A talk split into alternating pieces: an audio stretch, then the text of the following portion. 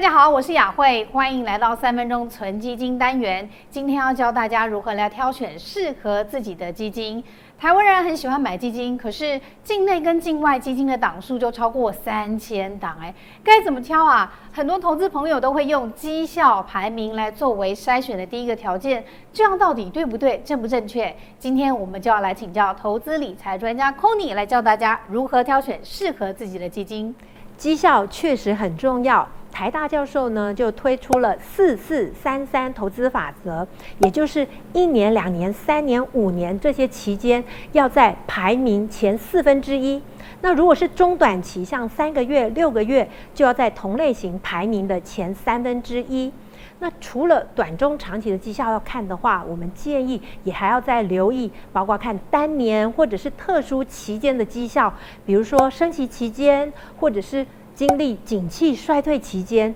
这样可以更精确地了解在不同的环境之下，这档基金的表现。除此之外，也要看波动风险，因为总要知道这样子的报酬率是冒了多大的风险所换来的。所以，波动风险的挑选方式是在相同好的绩效之下，你可以选择波动风险比较低的基金，也就是夏普值比较高，承担一单位的风险可以得到比较高的报酬，这样的基金就是优先挑选。Conny，那我们在做基金比较的时候，还有没有什么要特别注意的地方？嗯，确实有三点要留意。第一个，要同类型的一起比才公平；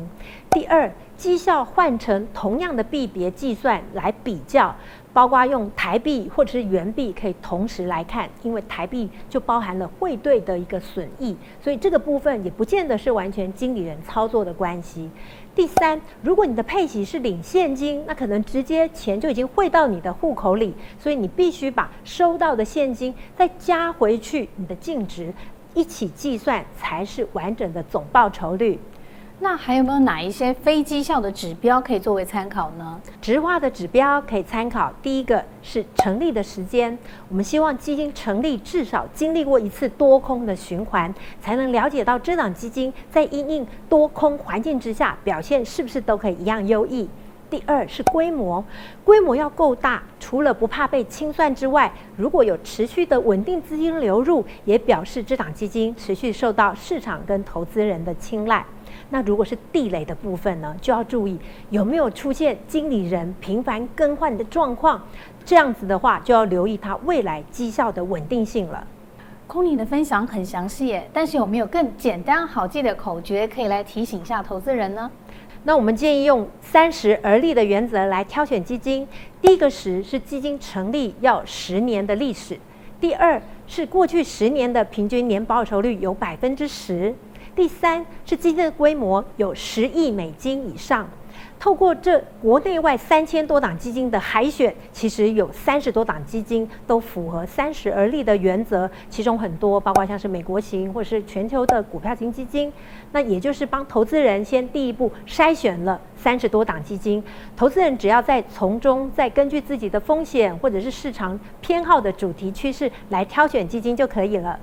原来挑选基金有这么多的 mega，今天谢谢 c o n y 带来这么精彩的分享。投资人要挑选一档适合自己的基金，可以先从绩效排名开始，另外再参考它的波动风险，再搭配刚刚 c o n y 说的三十而立的原则，一定就能够挑选出适合自己的基金。我们三分钟存基金，下回见。